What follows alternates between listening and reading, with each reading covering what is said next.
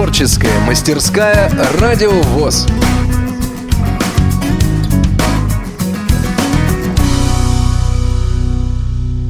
Здравствуйте! Приветствую вас на образовательном реабилитационном форуме «Крымская осень-2016».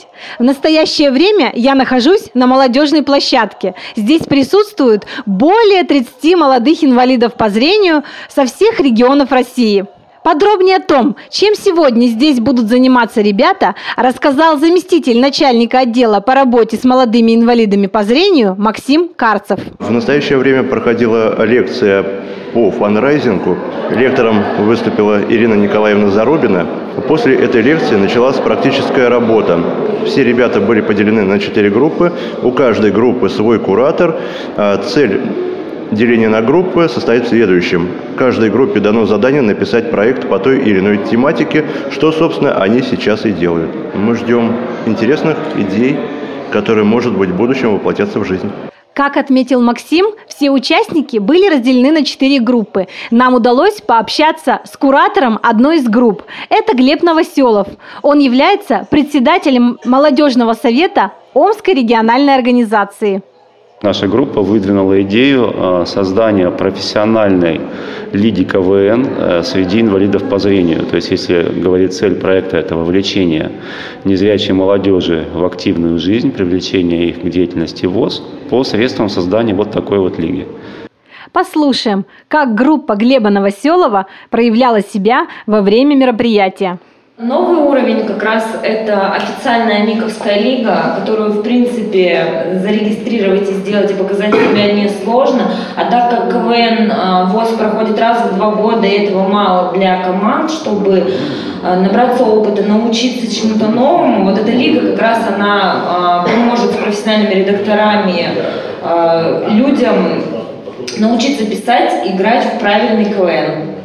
На следующий день проходил дискуссионный клуб на тему проблемы трудоустройства и образования молодых инвалидов по зрению. Спикером мероприятия стала специалист отдела по работе с молодыми инвалидами Ариадна Манукян. А, тут важна целеустремленность и э, показать именно то, что вы э, способны обучаться и способны применять свои навыки.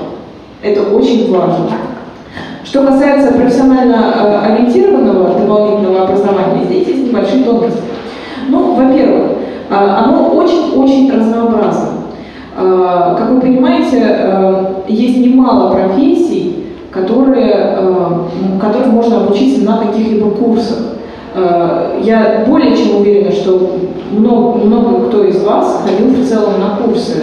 Вот поднимите руки, кто ходил. После выступления спикера участники молодежной площадки поделились своим опытом работы на местах, а также обозначили проблемы, с которыми они сталкиваются. После перерыва проходило интеллектуальное состязание под рабочим названием «Своя игра». Суть состязания заключалась в накоплении баллов за правильные ответы на заданные вопросы. Переходим к следующей теме, и это тема «Двигатель». Двигатель за 10. Этот параметр двигателя измеряется в ваттах. Тихо, тихо. Красный стол отвечает. Электродвигатель. Нет, это минус 10. Зал скажешь?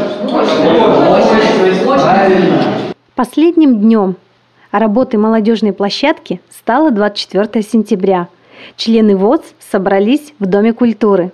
Здесь специалисты отдела по работе с молодыми инвалидами акцентировали внимание на некоторых пунктах концепции по работе с молодыми инвалидами, а также высказали свои пожелания в адрес молодежных советов, которые работают при региональных организациях.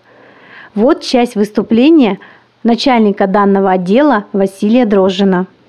Труд не а, прекращается, их деятельность не останавливается, эта машина двигается. Да, она двигается, может быть, не так быстро, как нам бы хотелось, может быть, а, проблемы, которые существуют, решаются не так быстро и не так э, четко, как тоже мы все, наверное, ждем, но тем не менее система существует, и нельзя сказать, что у нас в системе ВОЗ молодежи нет.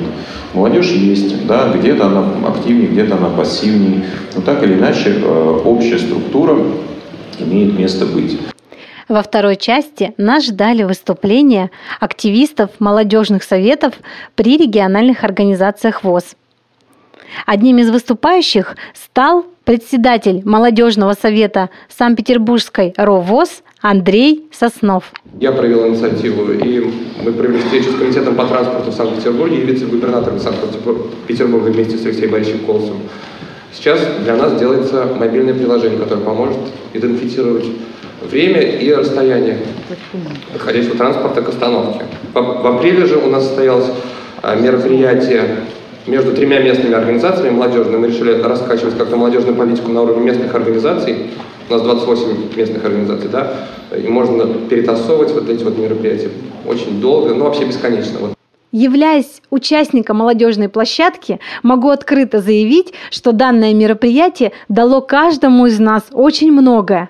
Во-первых, это положительные впечатления. Второе, это масса знакомств. Лично у меня появилось два новых друга, чему я очень счастлива. Третье, мы узнали об опыте других региональных организаций, которые сможем применить и у себя. Ну и в заключение хотелось бы отметить, большую работу, неоценимый вклад сотрудников культурно-спортивного реабилитационного комплекса Всероссийского общества слепых. Благодарим вас за работу и надеемся, что вы вновь организуете для нас подобную встречу. Всем до свидания. С вами была пресс-секретарь Тюменской региональной организации Всероссийского общества слепых Ирина Алиева.